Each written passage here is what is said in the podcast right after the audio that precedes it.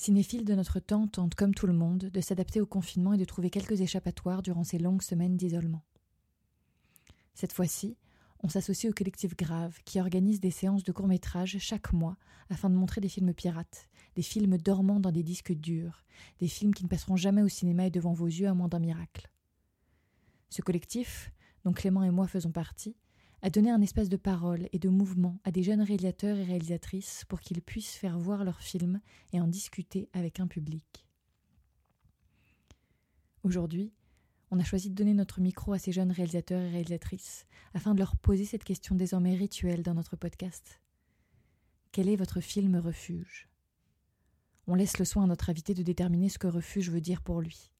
Pour nous, cela reste un doux échappatoire où se poser, le temps d'un film, pour respirer hors du monde.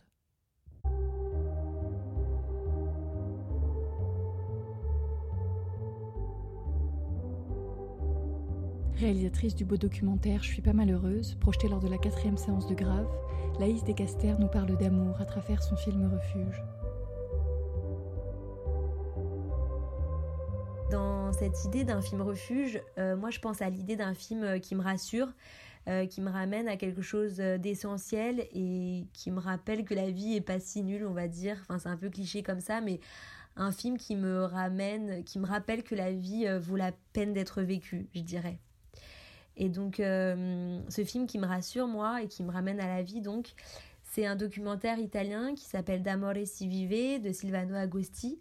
Euh, c'est un film qui a été réalisé dans les années 80. Et dans ce film, les gens parlent de leurs histoires d'amour, de leur vie sexuelle, euh, de leur rapport aux autres, à leurs désirs. Et le réalisateur pose des questions très intimes qui peuvent parfois déranger, qui poussent chaque personne à aller au plus profond d'elle-même.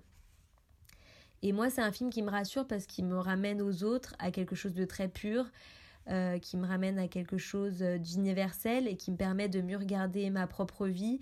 Ça me donne envie de regarder mieux autour de moi, ça me donne envie de regarder encore plus les autres. Et puis moi, il n'y a rien qui me passionne plus que la vie amoureuse et les histoires euh, de vie en général. Et puis l'amour, ça concerne tout le monde. Euh, et je crois que c'est ce que je cherche quand je vais au cinéma, c'est l'idée d'entrer dans, dans un monde comme dans une chambre à coucher pour écouter l'intimité des gens qui se livrent.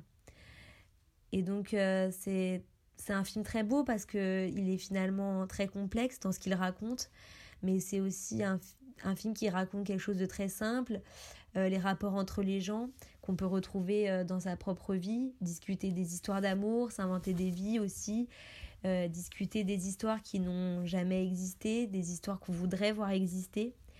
Et c'est un film qui nous ramène au fait que la vie euh, peut être euh, très belle, euh, même dans les petits détails aussi, juste dans une discussion par exemple, ou dans un regard, dans un visage. Et le film, c'est vraiment ça, à travers une parole qui se libère sans tabou. Ça nous raconte comment chacun se débrouille avec sa vie. Et c'est pour ça que, ça me rassure, parce que c'est beau surtout, et parce que je me sens moins seule peut-être à la fin. Et puis ça me donne envie euh, encore plus de parler avec les autres. Voilà.